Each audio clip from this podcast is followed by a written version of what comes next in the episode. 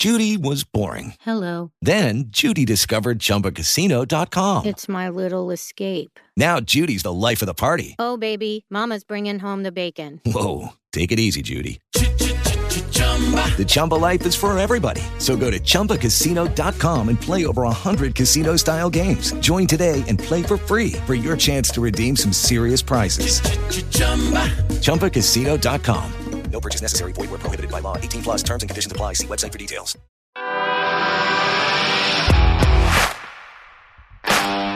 Bienvenido a Esto también es política, el podcast que habla tu mismo idioma, con Mario Girón y Miguel Rodríguez.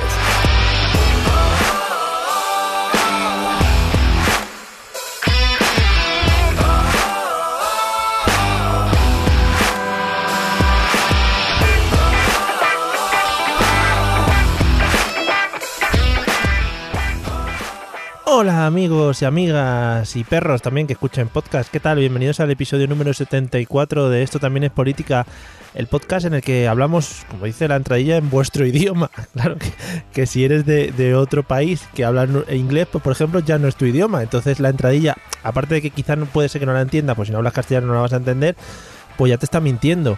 O sea que bueno, estamos entrando ahí en una dicotomía que de la que no voy a poder salir ahora sin la ayuda de mi compañero Miguel. ¿Qué tal? ¿Cómo estás?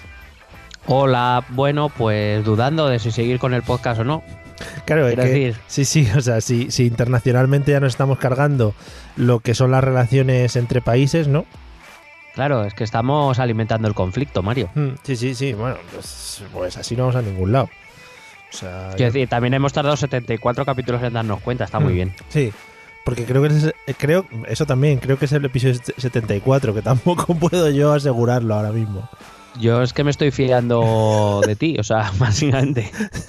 Creo que sí. Bueno, pero, ¿sabes? También si la gente lo está escuchando y, y ve que en el título pone otro número, pues ya da por hecho que es otro episodio, ¿sabes? Claro, y si no, pues eso, les hacemos explotar el cerebro y ya está. Hmm. O que nos llamen ineptos, también puede ser. Pues, pues, joder, muy rico. Gracias por recordármelo porque no lo estaba, ya no lo tenía yo asimilado, ¿sabes? Y ahora ya he vuelto yo a caer en la cuenta de que éramos unos ineptos. Hombre, no podemos defraudar a nuestro público, Mario. A nuestro público, a un público, a un público claro, al público, al único que tenemos, quiero decir. al- individual, claro, single público. Bueno, pues nada, eh, episodio nuevo y vamos a hablar de un tema que, ojo ahí, porque tengo que decir que Miguel me lo vendió eh, con la frase, me dijo, vamos a hablar de esto, y la frase que metió detrás es, nos vamos a reír mucho. Sí, eh, la verdad es que te vendió el pescado muy rico. Sí, sí, sí. Porque a lo mejor lo de no vamos a reír mucho Ya. te puse el listón muy alto. no Claro, sé. claro que tampoco vamos a hablar, contar chistes de chiquito, ¿no? Que sería el culmen de la risa. No, porque entonces nos llamaríamos esto también es chiquito. Claro, joder. Muy, pues, oye, ahí hay un nicho, ¿eh? De fans de chiquito que están, que le echan de menos. Hablar de chiquito y de nicho, ¿sabes? Me parece feo, Uh, Mario. yeah. es verdad. Qué feo, qué feo. Bueno, era también un chiste, a él le, hubiera gustado. Quiero decir que Campofrío ya lo explotó eso. Es verdad, qué bonito. Se me adelantan. Los de Campofrío siempre van un paso por delante mío, ¿eh? Eh, sí, Hombre. Así ha sido toda la vida. Hombre, joder, con, que- con esas salchichas como pa' no. Hombre, y seguro que tienen mortadela con aceitunas, que yo no me canso de repetirlo, que para mí es la mayor invención que se ha hecho en el mundo de- de- del, del fiambre. Y de la farándula. Hablando del fiambre. eh, bueno, podemos empezar con el tema de hoy. Sí, bueno. Bueno, pues eh, vamos a aprovechar que. Porque estaba pensando, digo, ¿no? Mm. Eh, Hemos llegado a- al, al aniversario del famoso 1 de octubre y de Sí. estos temas. Pero a la vez. eh, yo creo que tenemos esa resistencia a hablar de Cataluña cuando todo el mundo habla de Cataluña. Sí, ya está, Entonces saturado. Por cierto, Claro. eh, me he cruzado con Cristina Pardo hoy. No sé, por si le interesa a la gente. Vale. vale. Bueno, entonces cambio el tema del podcast. Sí, sí, vamos a hablar de- del, del flequillo de Cristina Pardo. Bueno, entonces eso. Eh, había pensado en traer un, un tema que más o menos pudiésemos relacionar con la actualidad, que aquí en España es básicamente Cataluña. Una vez hemos pasado el tema dimisiones Villarejo Hmm. Masters. Sí, eso era como el interludio. Estamos ahí un poquito tal. Ahora viene el. el- eran los, los teloneros, ¿no? Y ahora viene el fuerte. Y ahora viene eh, el grupo importante. Sí. Y entonces, eh, pues había pensado que podíamos hablar de lo que realmente pasó en los referéndum de Canadá. Fenomenal. Pues claro, Esos referéndum que tan de ejemplo le están sirviendo em, bueno a todos cuando se habla de este tema, todo el mundo parece que sabe lo que pasó en Canadá y resulta que a mí me dio por investigar. sí. Llámame loco. Es que tú de verdad también. O sea, el no inventarte las cosas a veces me parece muy raro. Ya. Y claro, o sea, quiero decir, por eso no somos ricos, Mario. Claro, a lo mejor. es verdad, es verdad, es verdad. Vamos a ver si cambiamos para el episodio 75 eh, lo que es el- la, la forma de pensar, ¿eh? Venga, Sí, vamos, lo que es que nos lo inventamos todo. eso es. Bueno, pero para este pues me dio por leer sobre el tema y he descubierto cosas muy interesantes. Entonces, como eh, yo me he hecho un propósito de enmienda que es Hmm. no alargarme demasiado Sí. más ya de lo que normalmente lo hago, Ajá. Pues eh, te había venido a proponer que hoy hablásemos del primer referéndum escocés. O sea, escocés, eh, canadiense, perdón. Está muy bien porque metes toda la introducción, ¿no? Canadá, no sé cuántos, y ahora el escocés, ¡boom! Este, oh, les dejo locos. No lo esperabais. El primer referéndum de Quebec, Sí. que fue en 1980, entonces eh, vengo a ver si me acepta la propuesta. Joder, claro que te lo acepto. Además, Canadá, país hermano de, algo, ¿no? De alguien. De, al- de alguien será. Venga, pues al, al lío. Bueno, pues voy a empezar comentando un poco la situación que había en Canadá eh, en el momento en que se empieza a plantear este referéndum. Después de la Segunda Guerra Mundial, eh, en Quebec, digamos, eh, Quebec, para quien no lo sepa, es un estado, lo que podríamos llamar un estado, aunque se les llama provincias en Canadá, del Estado Federado de Canadá. ¿Vale? Canadá es una federación, igual que Estados Unidos, para que nos entendamos. Está compuesto por eh, menos estados, son ahora mismo 10, pero eh, digamos que cada estado o provincia, como los llaman ellos, pues eso, tiene eh, forma parte de la federación eh, que llamamos Canadá. Entonces, después de la Segunda Guerra Mundial, eh, la, en la provincia de Quebec había dos partidos importantes. Uno era la Unión Nacional, se llamaba la Unión Nacional, que era un partido que se, identificaba como autonomista, que en el lenguaje anglosajón viene a decir que es eh, un partido que, que entendía que Quebec debe- debía ser diferente al resto de provincias, digamos que era como particular, Sí. no, no, no era equiparable al resto de, de provincias por eh, peculiaridades lingüísticas y culturales. Si te va sonando algo, Sí. al cualquier parecido con la realidad, Hmm, mm, pues, eh, me, lo, me lo- me lo vas comentando. Vale. Por cierto, ¿quién decía eso? ¿Cualquier parecido con la realidad? O... No sé. da igual. Sí, no sé. El hombre este que hacía. hacía... Anthony Blake, es Uy, decía algo de eso, madre ¿no? mía, qué rico Anthony Blake, ¿eh? Y qué fresquito está.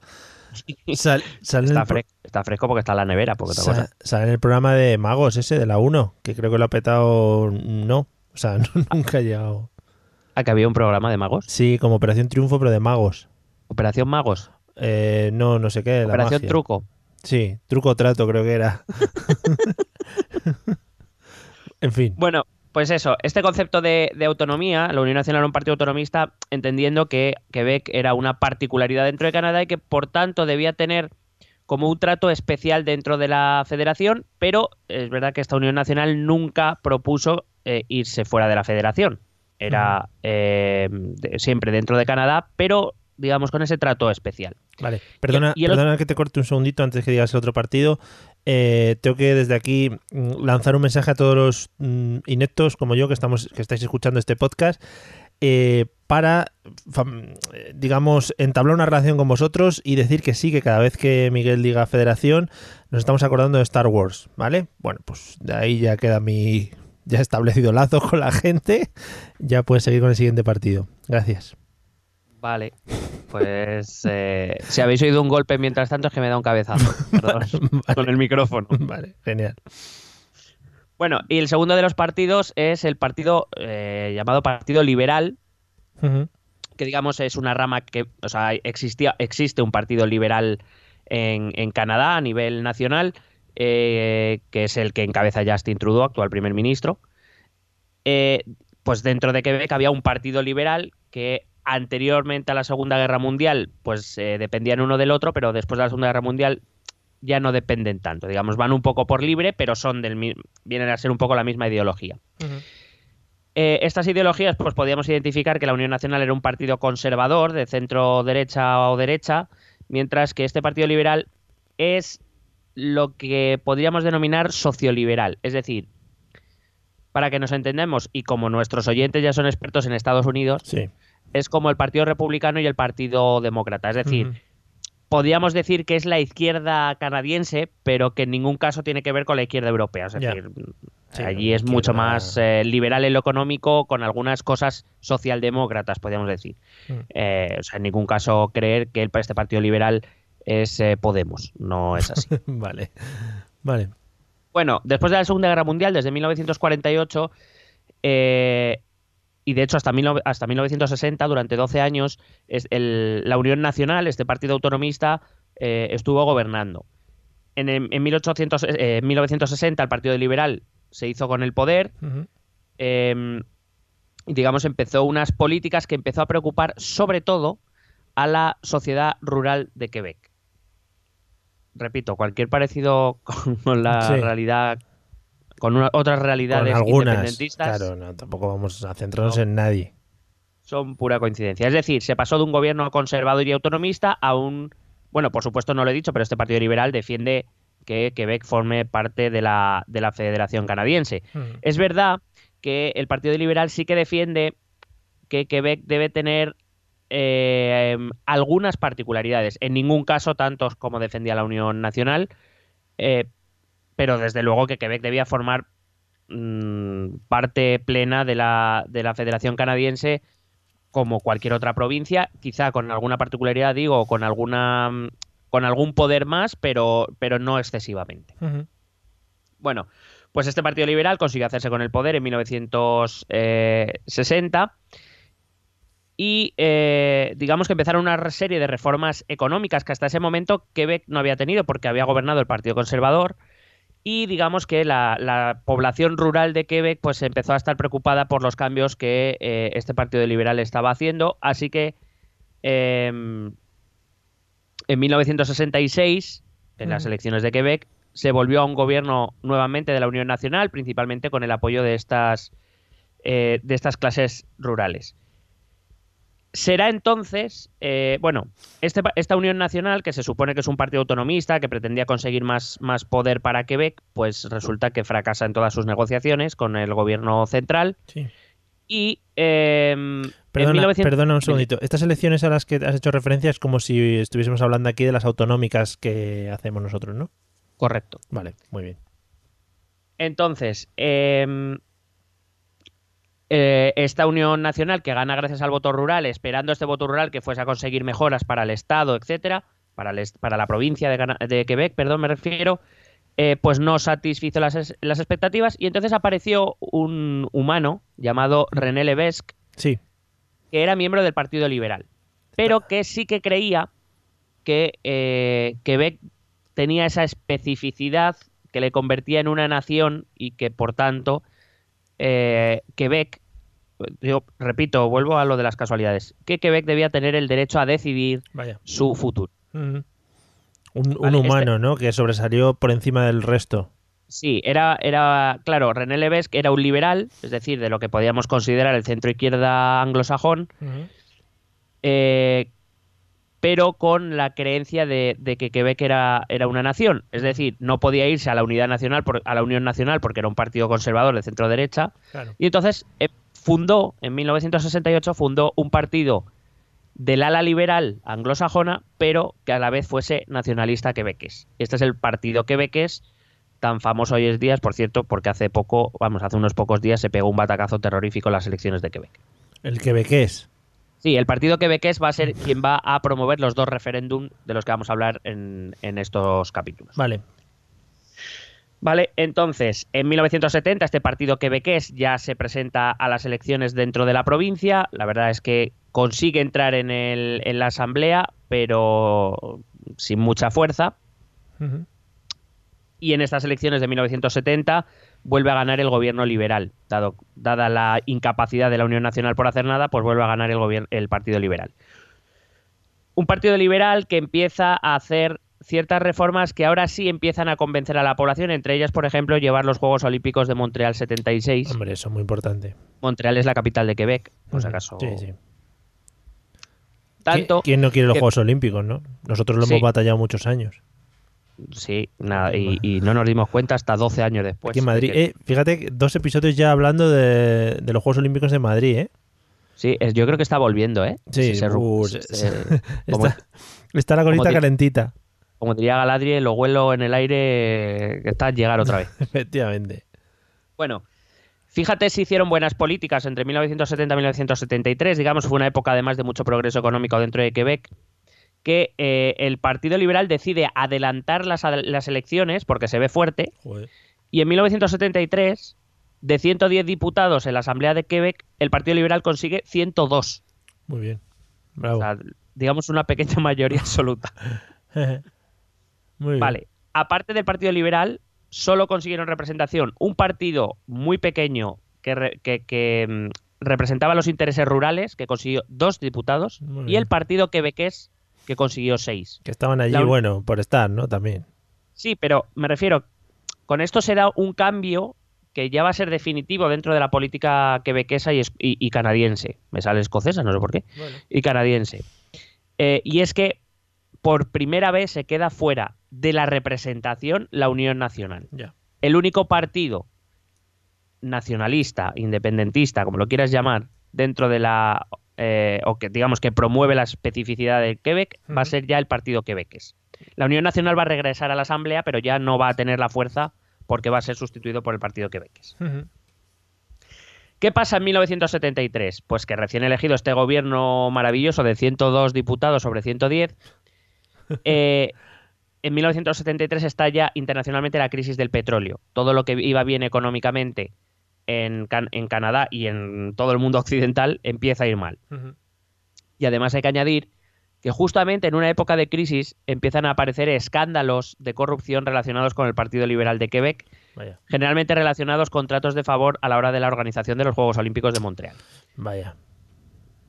Vale. Entonces, claro, esto acaba en que en 1976 y otra vez, adelantando eh, la fecha electoral, se convocan elecciones en Quebec. Y nos encontramos ante una Unión Nacional desprestigiada totalmente, que ni siquiera estaba en las instituciones, un partido liberal que venía gobernando y que lleva tres años de desastre en desastre, de escándalo en escándalo, y un partido quebequés que combina eh, el socioliberalismo del Partido Liberal con el autonomismo o el nacionalismo de la Unión Nacional. Es decir, que en 1966 y por primera vez y apenas ocho años después de haber sido fundado, el partido quebequés consigue hacerse con el poder, además con cierta contundencia. Eh, no va a ser la contundencia de la que te he comentado antes, va a conseguir 71 diputados y el segundo partido, que va a ser el Partido Liberal, va a conseguir 26. No va a ser tan tan amplio, pero es una victoria contundente. Sí, sí. En esta campaña electoral, el Partido Quebequés prometió a sus electores dos cosas. La primera, y sobre todo fue quizá la que más, eh, al contrario de lo que se pueda pensar, fue la que más, eh, eh, la que más se centró, que fue prometió un gobierno limpio de corrupción y de buenas prácticas de gobierno. Claro, estaba combatiendo contra los escándalos de corrupción del Partido Liberal. Pero eh, era un partido que ya venía, que tradicionalmente ya venía defendiendo la independencia de Quebec respecto al resto de Canadá, o por lo menos el derecho a decidir su independencia. Eh, la verdad es que eh, el, hecho de que en Quebec ganara este partido quebequés ya inició en, en, el todo, en todo Canadá, ya empezó, empezaron ciertos debates sobre qué es lo que iba a pasar y si no era necesaria algún tipo de reforma constitucional canadiense. Claro repito, cualquier eh, parecido con la realidad ya se sabe. Bueno, ¿qué pasaba? Lo que pasaba es que cuando el partido que llega al poder, eh, quien está en el gobierno federal es el Partido Liberal. De hecho, eh, desde 1968, dos años después de. desde, perdón, desde 1968, el mismo año en que se fundó el Partido Quebequés, el primer ministro de Canadá se llama Pierre Trudeau, que es el padre del actual primer ministro Justin Trudeau. ¿Qué, datos tiene la historia, eh? ¿Te has dado cuenta? Sí, sí, todo queda en familia. Bueno, el partido se empezó a dar pasos, según llegó en 1976 al gobierno, eh, empezó a dar pasos hacia, digamos, intentar legitimar su propia, uh, sus propios anhelos de votar eh, su futuro sobre la independencia. De hecho, lo primero que va a hacer el partido es cuando llega al gobierno va a ser reconocer el derecho de los pueblos aborígenes a la autodeterminación. Madrid.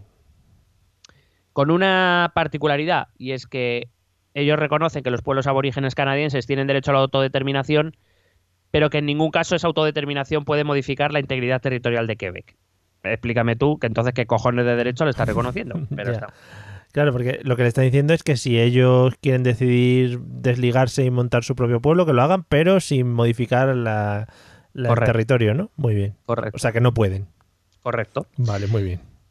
Em, no, digo porque eh, esto, que parece una tontería, en realidad va a ser la base sobre la que se va a establecer la Clarity Act, la, ley de claridad canadiense que veremos en otro capítulo, Mm. pero que viene a decir, y resumo muy brevemente porque tiene mucha chicha, que es que em, se reconoce que si se llegase a dar un, un, eh, referéndum de autodeterminación dentro de Quebec, dado que eso reconoce implícitamente que Canadá es divisible, Sí.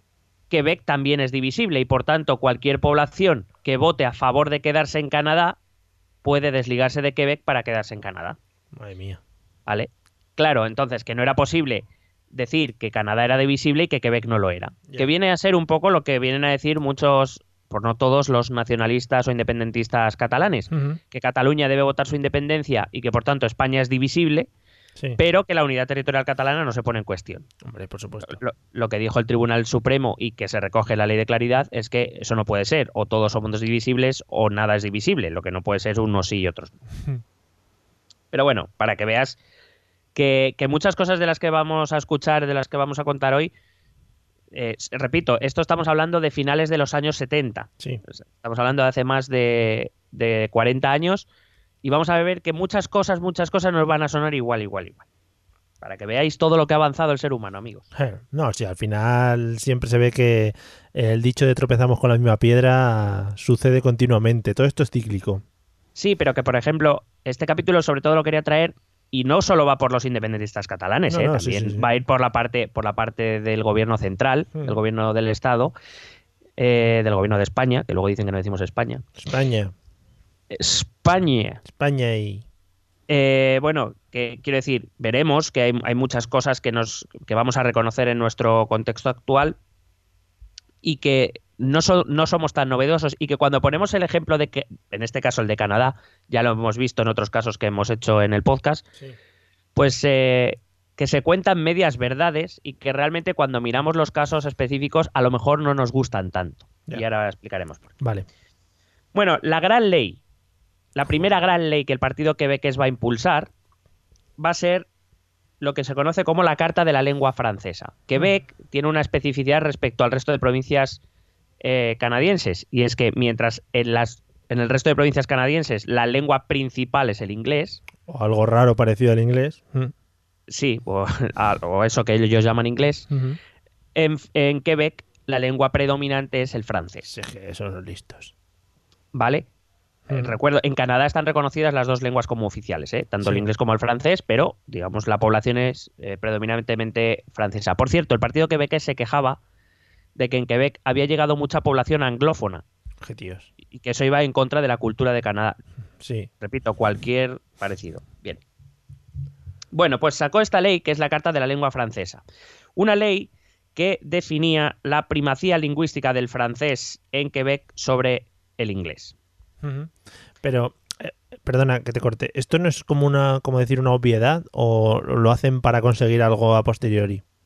No, me refiero, con esta ley lo que pretendían era que eh, en la administración quebequesa se Mm. usase, eh, la- bueno, en la administración y en, en el ámbito público se usase como lengua preferente el francés eh, y no el inglés. Ya.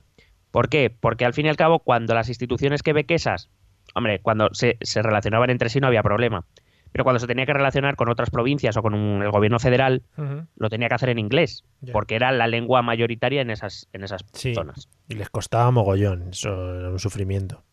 Bueno, no sé si les costaba o no. La verdad es que es verdad que Quebec era una región donde el inglés tampoco estaba demasiado extendido, salvo para la población que no era, o digamos, no voy a decir que no era quebequesa, porque ya había generaciones de quebequeses que conocían las dos lenguas. Ya. Pero, digamos, Quebec había recibido inmigración de otras provincias, que eran de, origen, de origen anglófono. Claro.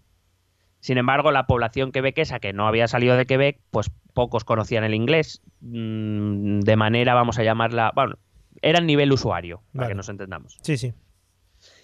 Y entonces, ¿qué pasa? Que esta ley lo que hace es que a partir de entonces se va a usar como lengua preferente el francés. Por ejemplo, se van a dejar de subvencionar colegios públicos donde la lengua vehicular sea el inglés. Hostia. Solo se va a permitir matricular en escuelas públicas, o sea, solo se van a financiar escuelas públicas que tengan como lengua vehicular el francés. Luego están las escuelas privadas, que si tú quieres ir a una escuela cuya lengua vehicular es inglesa Sí. y es privado y te lo puedes permitir, pues tú mismo. Trucutru, claro que sí.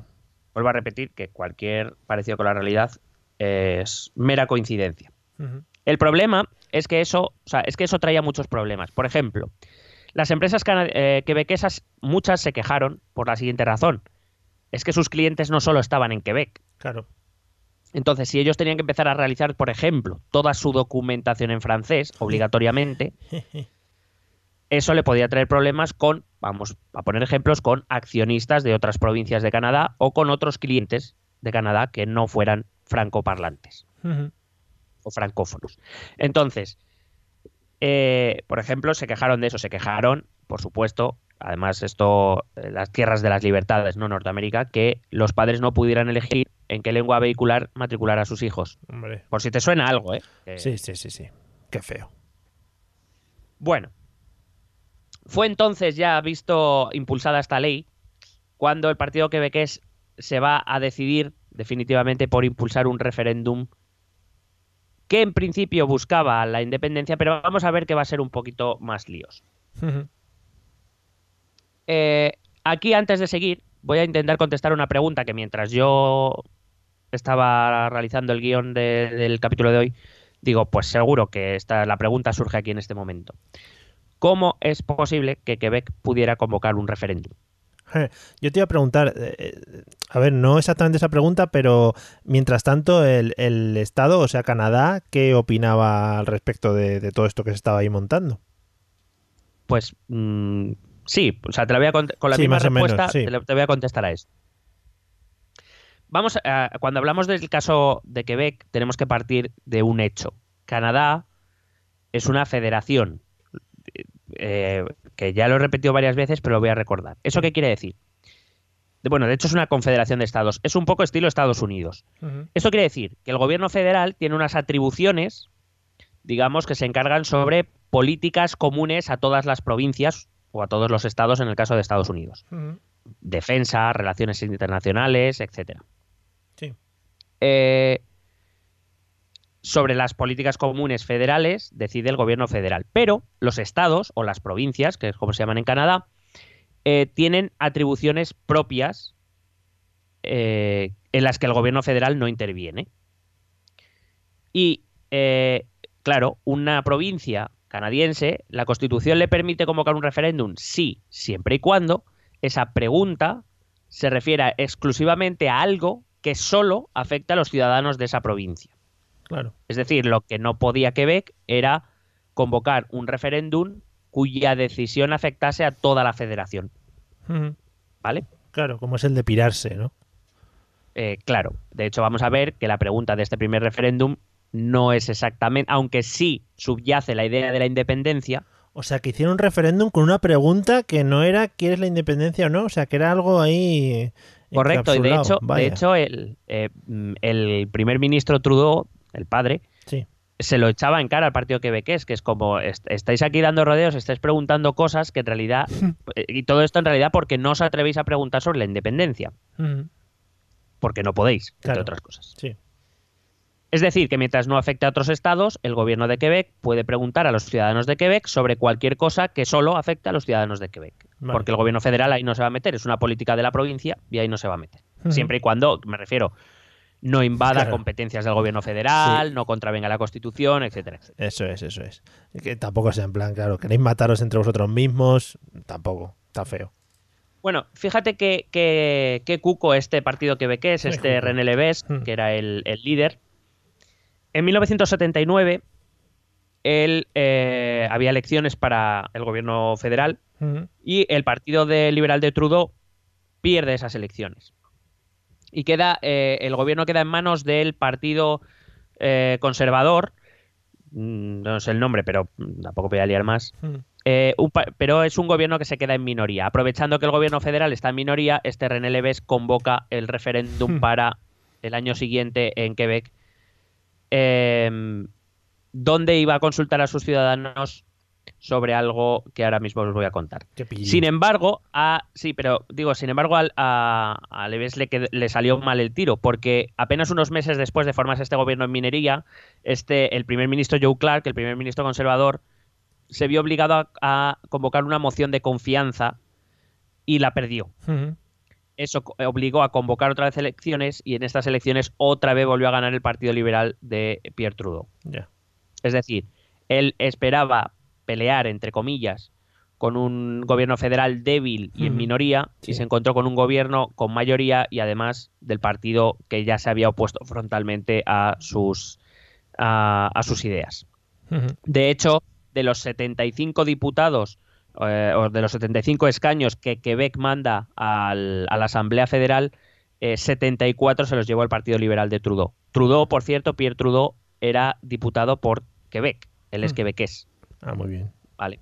Digo porque esto va a tener eh, importancia cuando entre en escena eh, el primer ministro Trudeau. Vale. Bueno, eh, entonces, eh, te voy a leer la pregunta que propuso el gobierno del partido quebequés. Por favor. Bueno, la pregunta, So- la, la perorata aquí, que madre mía, es un poco largo, pero bueno, Solo era, un- Merece- un- solo era una respuesta. merece la pena. Sí, la respuesta era sí o no. O sea, no había preguntas concatenadas ni nada por el estilo. No, no, solo, solo una pregunta, pero antes, digamos, expone sobre lo que se pregunta. Vale, Te voy a leer. Dice, el gobierno de Quebec ha hecho pública su propuesta de negociar un nuevo acuerdo con Canadá basado en la igualdad de las naciones. Este acuerdo permitiría a Quebec adquirir el poder ex- exclusivo de hacer sus propias leyes, recaudar sus impuestos y establecer relaciones internacionales, en otras palabras, soberanía, y al mismo tiempo mantener con Canadá una unión económica incluyendo una moneda común. Cualquier cambio de estatus político resultante de estas negociaciones solo serán implementadas con aprobación popular a través de otro referéndum. En estos términos, ¿da usted al gobierno de Quebec el mandato de negociar el acuerdo propuesto entre Quebec y Canadá? Bueno, vamos a analizar brevemente. Sí, te iba a decir, pero mm, eso era verdad. Habían propuesto algo, habían ent- entablado negociaciones. No, no, no, no habían entablado nada. Ah, Lo que, lo que propone el partido quebequés es lo siguiente. Mira, Quebec queremos ser independientes, queremos hacer nuestras leyes, que nuestras leyes sean nuestras, que nuestros impuestos los pongamos nosotros y que nosotros podamos tejer relaciones internacionales al margen de Canadá. mm, Ahora bien, es decir, queremos ser independientes de Canadá. Ahora bien, lo que pasa es que no utiliza la palabra independiente, Claro. digo para, para traducir. Ahora bien, nosotros queremos seguir unidos económicamente a Canadá y Eso, utilizar joder. la misma moneda. claro, listo. ¿Vale? Eh, claro, dices tú que listos, claro. Eso es lo que quieren ellos. Entonces, la pregunta es si el votante le da el mandato al gobierno para iniciar las negociaciones. Claro, la pregunta entra dentro de un referéndum legal, sí, porque simplemente lo que se está preguntando a los quebequeses es si le dan el mandato a su gobierno de iniciar unas negociaciones. En ningún caso implica al resto de provincias. El gobierno de Quebec puede iniciar las negociaciones que quiera. Otra cosa es a dónde llegan esas negociaciones. Claro. Por eso, esta pregunta es legal. Es legal, me refiero, el referéndum es legal porque Sí, sí, no sí. afectaba a ninguna otra provincia. Pero eh, volvemos a lo mismo, fíjate, ¿eh? Eh, nos va sonando a esto. No, nosotros queremos ser independientes, pero, Claro, pero me refiero, lo de, la, lo de la economía y tal, bien. con nuestras cositas, claro, claro. Claro, o sea, es un poco. Pues eso, como el que. Como el que quiere. Por decirlo de algún modo, es, es un, es un previo del Brexit, en, en el sentido de yo me quiero salir de aquí, pero manteniendo lo bueno. Mm, El Brexit muy bien también, por cierto. Muy ricos estamos. A mí, eh, mm, eh, solo viendo el otro día a la señora May bailar, ya mm, con eso ya me tiene ganado. Que una preguntita. ¿En España tenemos la misma posibilidad? O sea, ¿las autonomías pueden realizar referéndums siempre y cuando no influyan al resto de autonomías? Eh, pueden celebrar consultas, pero por ejemplo en España la figura del referéndum no es vinculante. Ah, ya. Vale. Eh, bueno, entonces el, el gobierno de Trudeau, bueno, Trudeau va a poner al frente del, digamos, de la posición del gobierno sobre este referéndum, va a poner a un tal Jean Chrétien, Mm. y que, que lo digo a modo de, de curiosidad, y no tanto. Es un ministro de justicia, pero es que este Jean Chrétien será el que sea primer ministro cuando llegue el segundo referéndum. Digo, para que veas que es redondo, es una historia redondita. Sí, sí, sí. Todos los personajes al final cuadran. Sí. Bueno, el 15 de abril de 1980, Levesque, el líder del partido quebequés, anuncia que el referéndum tendrá lugar el 20 de mayo. Joder. Ese mismo día, Trudeau anuncia. Bueno, eh, eh, voy a hablar de una cosa que se llama soberanía asociación. Así es como el partido quebequés llamaba a ese soberanía independencia, pero asociación economía buena. Lo llama soberanía asociación. Bueno, ese mismo día, el gobierno democrático de Canadá que permitió el referéndum de Quebec Sí. dice que no va a negociar ninguna no- soberanía con Quebec. Claro, que puedes preguntar lo que te dé la gana, que las negociaciones no van a ningún lado, ¿no? Correcto. Pero te voy, a, te voy a contar los pormenores para que veamos, Ajá. para que veamos las entrañas de aquel referéndum. Seis días antes de la votación, el 14 de mayo, eh, Pierre Trudeau va a Montreal. Por primera vez. No había ido eh, durante el proceso, de, digamos, las campañas del sí y del no en, en Quebec. Todavía no había ido. Va seis días antes y va a pronunciar un discurso que se ha convertido en uno de los modelos de discurso eh, estudiados en ciencia política.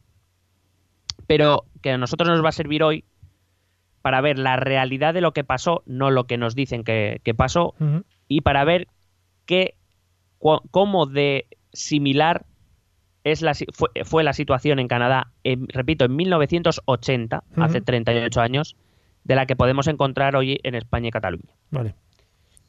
Entonces te voy a traer los highlights y si Oh, quieres, por pues, favor. los vamos, los vamos La comentando. moviola, vamos. Somos como el chiringuito. Sí. Bueno, eh, la verdad es que te he traído muchas cosas. Algunas las he dejado, pero Mm. pues se puede consultar. Yo lo he encontrado en inglés. No he tenido la fortuna de encontrarlo en audio ni en vídeo y lo he buscado, aunque seguiré buscando.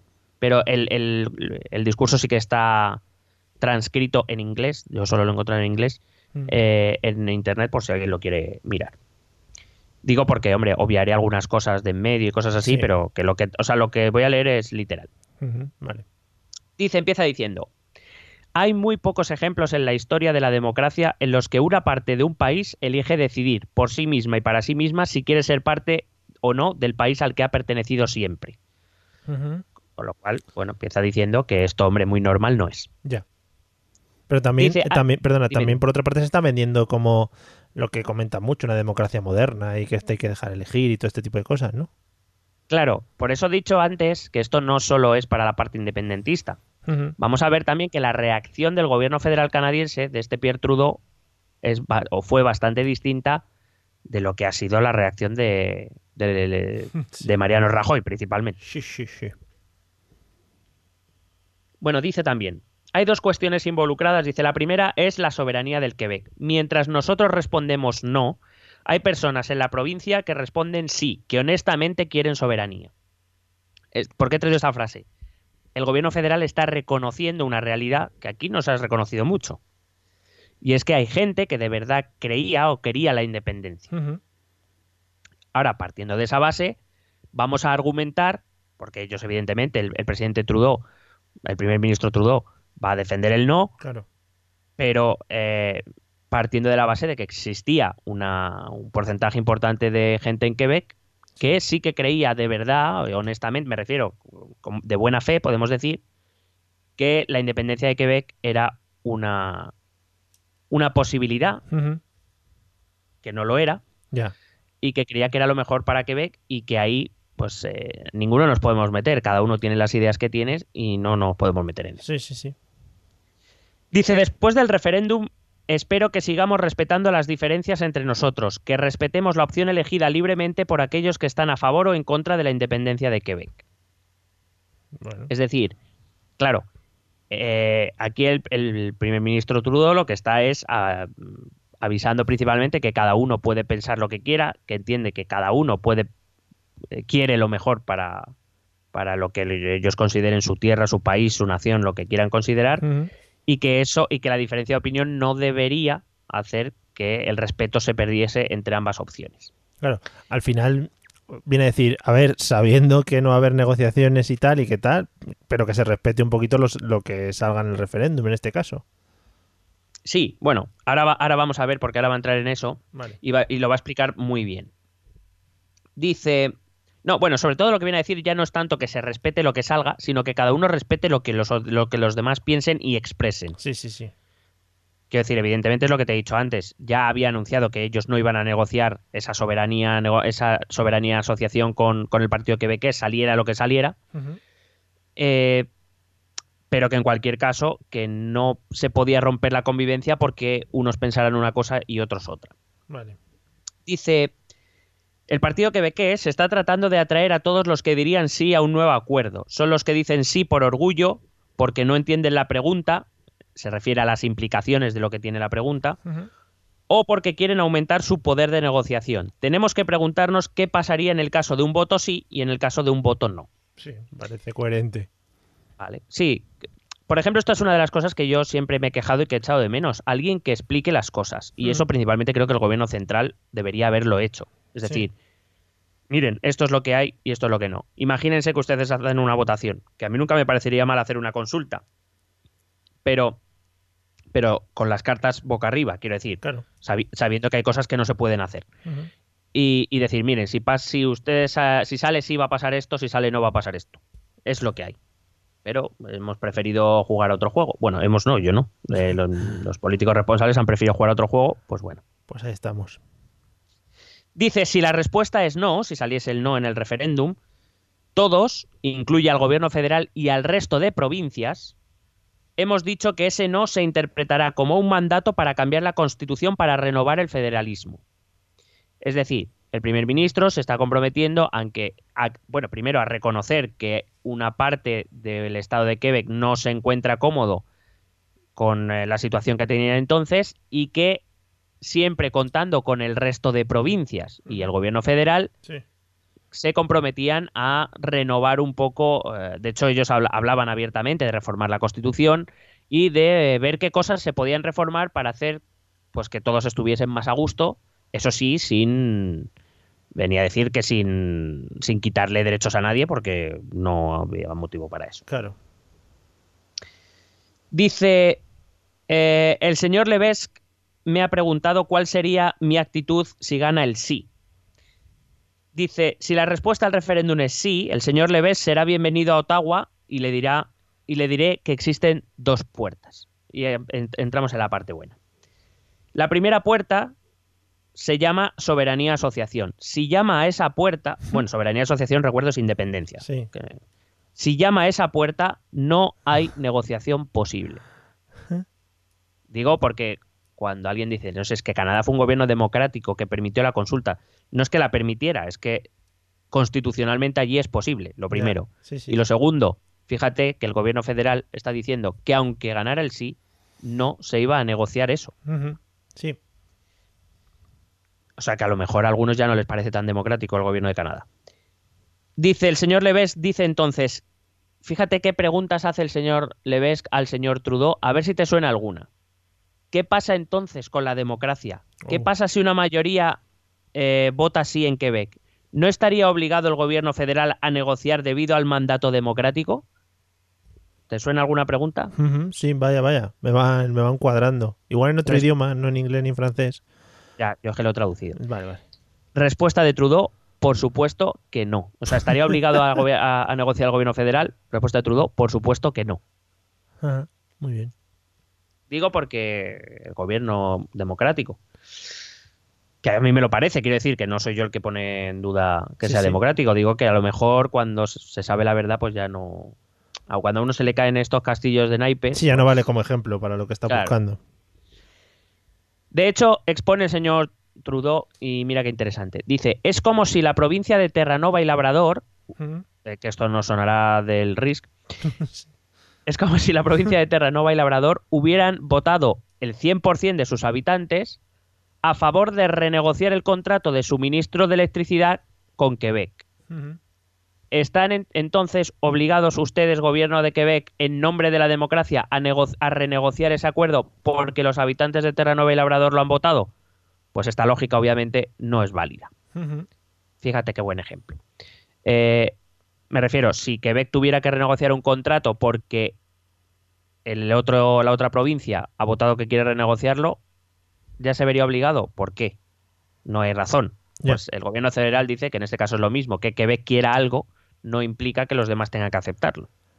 Claro, porque al final entendemos que cualquier independencia de cualquier autonomía de cualquier estado implica que el resto de las provincias de ese estado se ven afectadas. Evidentemente. Vale. Dice, eh, los deseos de los quebequeses se expresarán a través de procesos democráticos. Eh, véase referéndum. Y dice, pero eso no puede obligar a las demás provincias lo que se haya votado en Quebec. Ya. Es que, no sé, me parece de primero de lógica. Sí. O sea, quiero decir, me parece muy bien que Quebec votase lo que creyera conveniente, pero el resto de provincias también tendrán algo que decir, digo yo. Claro. De hecho, acaba diciendo, usted no puede abrir esa puerta y yo tampoco, porque a mí no me han elegido para abrir esa puerta. Dice, la otra puerta es que el señor Leves venga a mi, a mi despacho y diga, tengo un mandato para negociar la renovación del federalismo, una revisión del federalismo, algunos cambios constitucionales, viene Sí. a decir. Dice, esa puerta estará siempre abierta y yo le diré, para esto no hacía falta montar un referéndum. Ya. Eh, que quizá eso es lo que está faltando en el caso de España y Cataluña. Correcto. El tema de tener las puertas abiertas, ¿no? el tema de tener las puertas abiertas y que, claro, o sea, quiero decir, por un lado tener las puertas abiertas y por el otro no es necesario montar un pollo monumental para conseguir nada porque no vas a conseguir nada. Ya. O sea, es así. Bueno, perder, perder dinero por ambas partes. Y dice, después dice Trudeau, yo le pregunté al señor Leves, ¿cuál será su actitud si la respuesta al referéndum es no?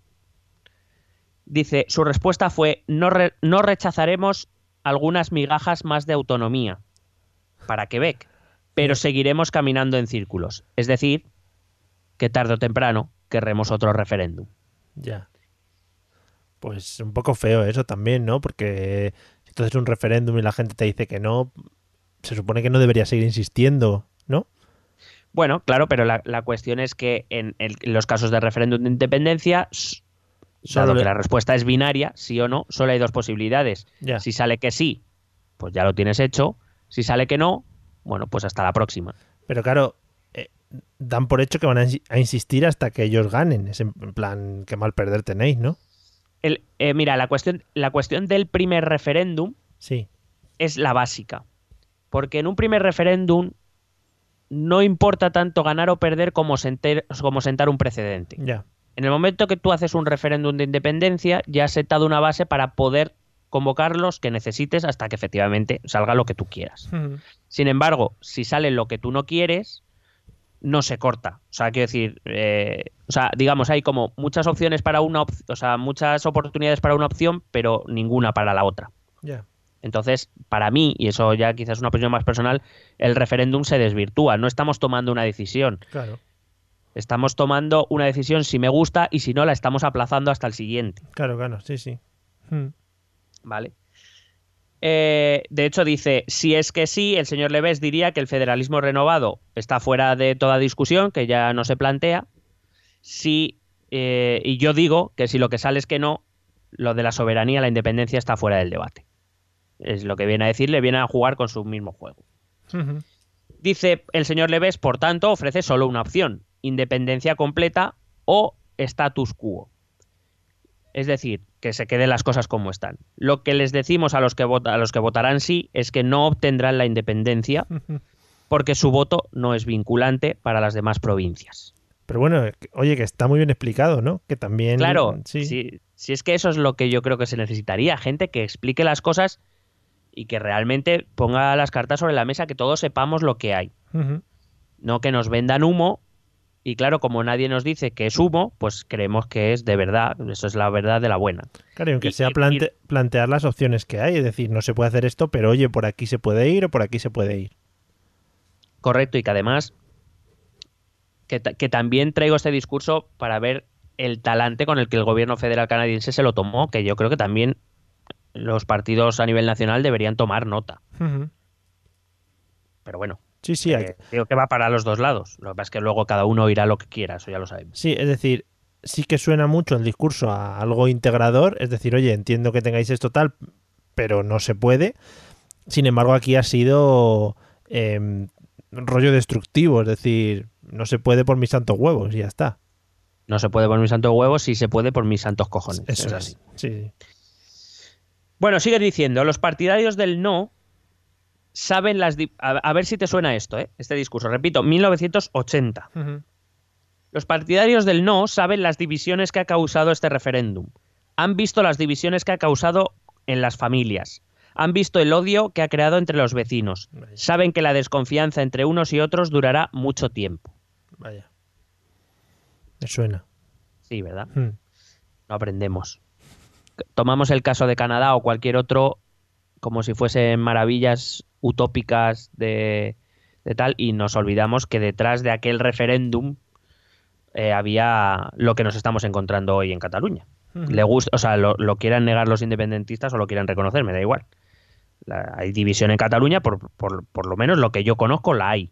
Sí, sí, sí. Y, y hay gente que lo pasa mal. Y hay Mm. gente que el año pasado, por estas fechas, mm, pasó miedo. Y no sabía cuál era su futuro. Y no me estoy refiriendo a una opción política o a la otra. Digo que es, eso no, no se puede permitir si queremos ser una democracia y esto va por todo el mundo. Eso es.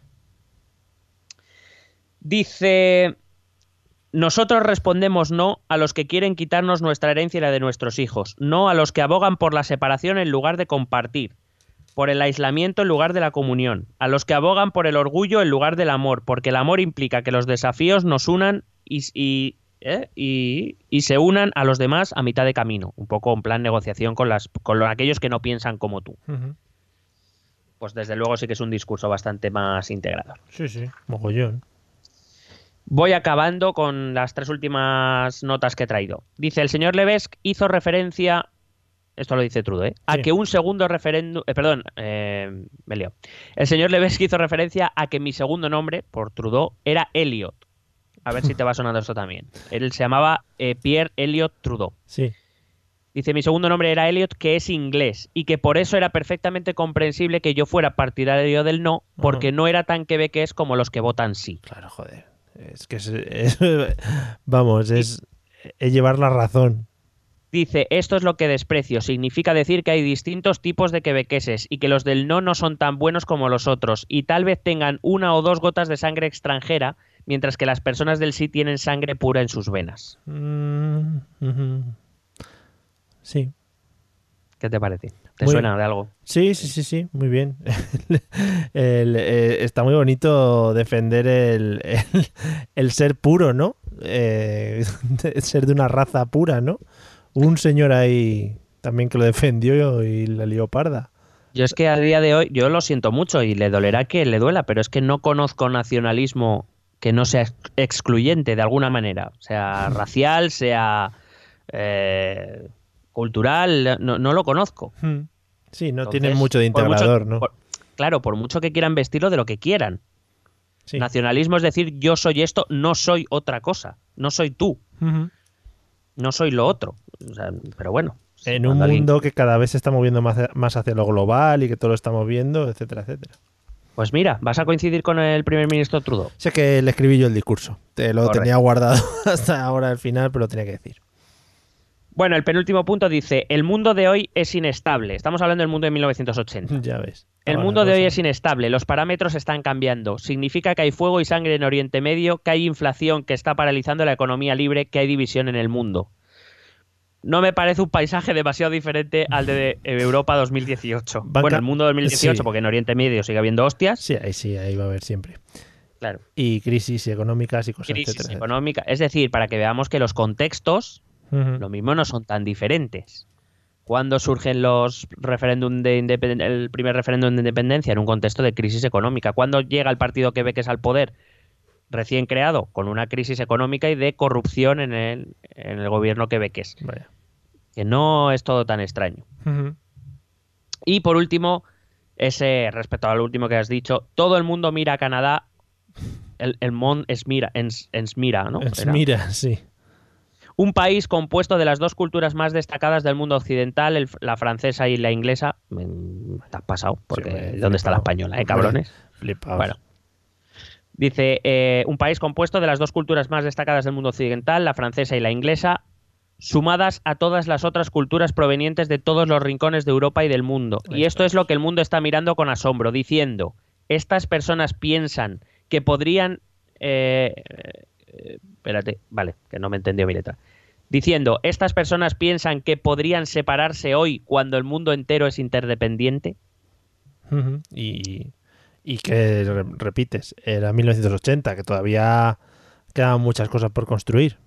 Sí, quien crea, sí, de hecho, por ejemplo, Europa todavía está en pañales, eh, por decirlo, bueno, en pañales sí, porque lo que es la Unión Europea todavía no existe como tal. Mm. De hecho, el propio Trudeau, no lo he traído, pero el propio Trudeau está diciendo que en Europa se está intentando construir algo que va más allá de las naciones, más allá de las fronteras, y que en Canadá aquí se están preguntando que si unos se quieren separar Ya. en un, en un mundo interdependiente, es decir, para que veamos que ni somos novedosos, eh, que, es- que esto no es la primera vez que pasa y que además eh, esos mitos sobre la independencia o sobre el referéndum, por lo menos sobre el primero, ya veremos el segundo cuando hablemos de él, que de un, de un país tan democrático como, como Canadá, bueno, pues el gobierno Canadá dijo, el gobierno canadiense dijo que muy bien el referéndum, Sí.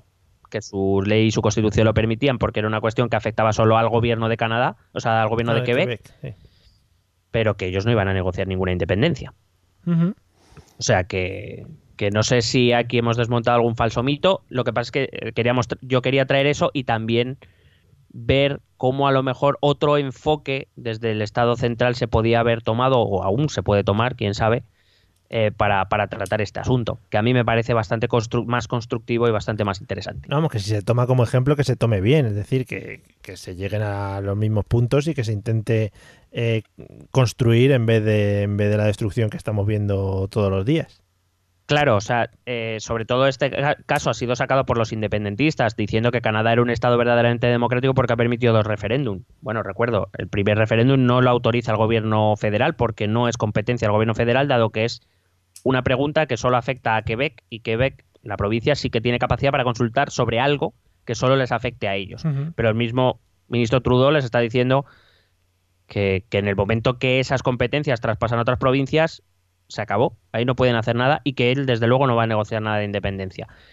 Entonces, ya que cuentan el caso de Canadá y que además lo ponen como ejemplo y que el Estado español debería comportarse como el Estado canadiense, bueno, pero que entonces se, se debería comportar en su totalidad y decir que el gobierno español, como está diciendo, no va a negociar nada que tenga que ver con la soberanía. Que lo que dices, que igual deberían comportarse el Estado español también de otra manera un poco más integradora, no con lo que está haciendo. Yo sí, yo sabes que siempre he sido partidario y creo que lo he dicho muchas veces desde aquí. Eh, creo que cualquiera con dos dedos de frente sabe que la independencia en la Europa actual y- y- es, es imposible. A, a día de hoy yo no sé qué va a pasar, vamos, no sé, salvo que ya el gobierno español cometa la locura de meter tanques y cosas de esas, que entonces yo creo que ahí ya tendrían alguna posibilidad y que yo Sí. creo que alguno Está esperando. algún, algún fan del proceso de estos, alguno de los de los que se les va la olla y ya suelta alguna perlita por ahí, Sí. pues sí que les gustaría. Pero vamos, yo no, no creo que a día de hoy esto, esto sea posible. Y por un lado, cuanto antes intentemos ofrecer una salida negociada de alguna manera, repito, además es que el, el primer ministro Trudeau lo dice, contando con el resto de provincias, contando con el resto de españoles, claro que sí. Es que estas cosas unilateralmente no tienen mucho sentido. Que el gobierno español negocie algo con Canadá, ¿qué va a provocar? ¿Ma- ¿Malestar en otras regiones? Pues entonces va, va a empezar el problema, pero en otro sitio. Vamos a buscar una salida conjunta. Y por otro lado, eh, oigan, sean conscientes de lo que de lo que significa lo que están diciendo y sean conscientes de que lo que ustedes piden, por lo menos a día de hoy, no es posible. Y no va a ocurrir. Y, y reconózcanlo y, y a partir de ahí empecemos a negociar. Claro. Sí, sí. Bueno, pues oye, un, me parece un gran ejemplo. Eh, por eso, para que cuando se hable de todos estos temas sepamos por dónde fueron los tiros y por dónde están yendo aquí en este, en este caso concreto. ¿Alguna cosita más? No, me he intentado mantener en el límite del tiempo, estoy ahí, ahí, ¿no? Maravilloso, estás en el límite del bien y en el límite Sí. del mal también. Hombre, la, la frontera, magnífico. Muy bueno. Bueno, pues vamos a escuchar como siempre nuestros métodos de contacto, amigos. Eh, lo repito, eh, a ver, no quiero yo tampoco ser pesado, pero son para contactar. O sea, los podéis usar, ¿vale? Escuchar atentamente. ¿Quieres preguntarnos algo? ¿Proponernos algún tema? ¿Exponernos tu opinión? Ponte en contacto con nosotros. Es muy fácil. Envíanos un correo electrónico a esta dirección. Esto también es política.gmail.com. También puedes escribirnos en nuestra página de Facebook. Esto también es política. O en nuestra cuenta de Twitter, arroba etepolítica. O si lo prefieres, visita nuestro blog. Esto también es política.wordpress.com. Recuerda que puedes suscribirte a nuestro canal de YouTube. Y si quieres charlar con nosotros directamente, únete a nuestro grupo de Telegram. Busca el enlace en nuestras redes sociales porque tú también formas parte de Esto también es política. Maravilloso. Recordar también el grupo de Telegram. Podéis acceder a él a través de la URL http t.me barra etpolítica. y eso os mete dentro de Telegram, la aplicación está de, de, chat, tipo WhatsApp, pero mejor hecha. Y ahí habláis con nosotros. Y hay mucha gente que habla y bueno, hay días que nos pegamos de tortas, otros días nos amamos y otros días nos mandamos GIFs. O sea que es todo muy bonito, ¿no?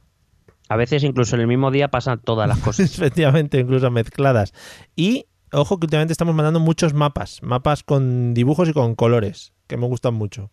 Sí, que eso siempre llama la atención. Claro, pero para los ineptos como yo, pues es, más gráfico. ¿Sabes? Lo ves de una tacada y dices, hostia, rojo, verde, muy bien, pa'lante. Sí, eh, lo multimedia. Sí, yo, eh, con los libros de ahora de mi hijo, de sonidos y de y de, bueno, de cosas estas como que salen en tres dimensiones, ¿no? buah, yo con eso estoy empezando a aprender ahora de la vida. ¿No tienes algo así como con texturas para tocar y eso? Sí, sí, sí, también. También tengo texturas, sí. Joder, o sea, vamos, que, tiene, que el niño no las utiliza, las utilizas tú. Hombre, es que tengo un libro que se llama eh, ¿Dónde está la señora Mariquita? Em, consiste en un reto para la mente. Eh, son unos cinco o seis páginas. Llevo mes y medio para leerlo. Eh, y cada página, bueno, pues te esconde, ¿no? Un animal y tú te estarás pensando, bueno, será como dónde está Wally, ¿no? Que decías, joder, ¿dónde estaba el puto Wally que se escondía entre miles de otros Wallys, ¿no? ¿En qué cabeza cabía eso? Que, siempre, que siempre iba a sitios con mucha gente, ¿qué le pasaba a ese hombre? Sí, no, tenía, tenía un problema, un problema. Le venía de familia. Pero, eh, por ejemplo, los amigos de la mariquita, no, la mariquita es como la estrella y quedan para la última página. Pero los amigos de la mariquita, por ejemplo, el señor Caracol, ¿no? Eh, pues se esconde detrás de, un, de una telita de una telita que tú puedes mover y, decir, joder, estaba aquí el caracol, ¿no? Y yo llevo aquí dos semanas buscándole. ¿Dónde estará? Claro, mi hijo me mira con cara de, mm, yo lo resolví en 30 segundos. claro, son generaciones diferentes. O sea, no nos podemos comparar. Jope, pero no me, lo, no me hagas spoiler porque ah. te lo voy a pedir prestado. No, pero eh, no sabes el color de la telita, o sea que te va a ser muy complicado. ¿Aquí hay muchas telitas? No, solo hay una. Ah. Sí, sí, sí. Bueno, pero no se ve a simple vista. Pero es de camuflaje, ¿no? Es muy, muy de camuflaje. Es decir, fondo amarillo, telita verde. No creo que lo veas de primeras. O sea, es muy complicado. Qué, cabrón. Qué cabrón. ¿Cómo sabes que no, no, me sé los colores? Claro, los de las editoriales además es que lo ponen muy difícil y yo así a mi hijo pues no le puedo educar. Se tiene que educar él solo, viendo la televisión. Hombre, que ya va teniendo una edad, también te digo, ¿eh? Efectivamente. además, casi va a tener una primera edad. Está a punto de tener la primera edad. Bueno, pues em, no sé, algo más. Eh, ¿Quieres, yo qué sé, hablar de algo así en general? No, simplemente anunciar que, que, bueno, esto estamos grabando en el fin de semana de las JPod. JPod. Y quería anunciar, eh, aprovechando que son las JPod, quería anunciar que el OT de este año no me está enganchando tanto. vale, pues buen anuncio, oye. Más que nada porque a la gente se la va a sudar porque seguramente lo escuchen ya cuando hayan pasado ya las JBOT. Bueno, o eso, o simplemente que no llegan a esta parte, también te digo. Sí, efectivamente. Si no llegan a esta parte, siempre se pierden este, este iba a decir discurso. De hecho, para, para, los que llegáis a esta parte, por favor, utilizad en Twitter el hashtag yo llegué al final. ETEP llegué al final o algo así. Yo llego siempre al final. Eso es. ETEP, yo llego siempre al final, por favor. Vale. Joder, parecemos youtubers. Qué mierda. Denle like, eh, amigo, y suscríbanse. Bueno, pues nada, hasta aquí nuestro transmedia que hemos hecho. Eh, esperemos que os haya gustado el episodio. Ya sabéis, amigos, como siempre, esto sirve para las conversaciones de cuñados, para parar a la gente que va, que va muy lanzada con sus cositas. Nos vemos en el próximo episodio, que será el 75, creo. Madre mía, ¿quién no lo iba a decir, Mario? Sí, sí, sí. Bueno, pues seguramente iTunes, por ejemplo, no lo iba a decir cuando lo pusiera. Cuando llegásemos, ¿no? Claro. Eh, amigos, eh, no olviden darle a like, suscríbanse y denle a la campanita para que sigan recibiendo nuestro mensaje. Nos vemos en el próximo episodio. Ale, chao. Desete.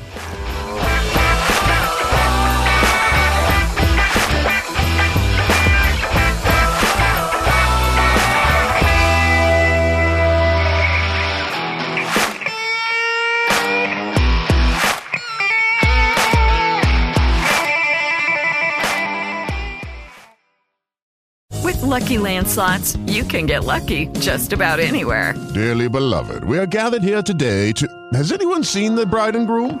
Sorry, sorry, we're here. We were getting lucky in the limo and we lost track of time. No, Lucky Land Casino, with cash prizes that add up quicker than a guest registry. In that case, I pronounce you lucky. Play for free at LuckyLandSlots.com. Daily bonuses are waiting. No purchase necessary. Void where prohibited by law. 18 plus. Terms and conditions apply. See website for details.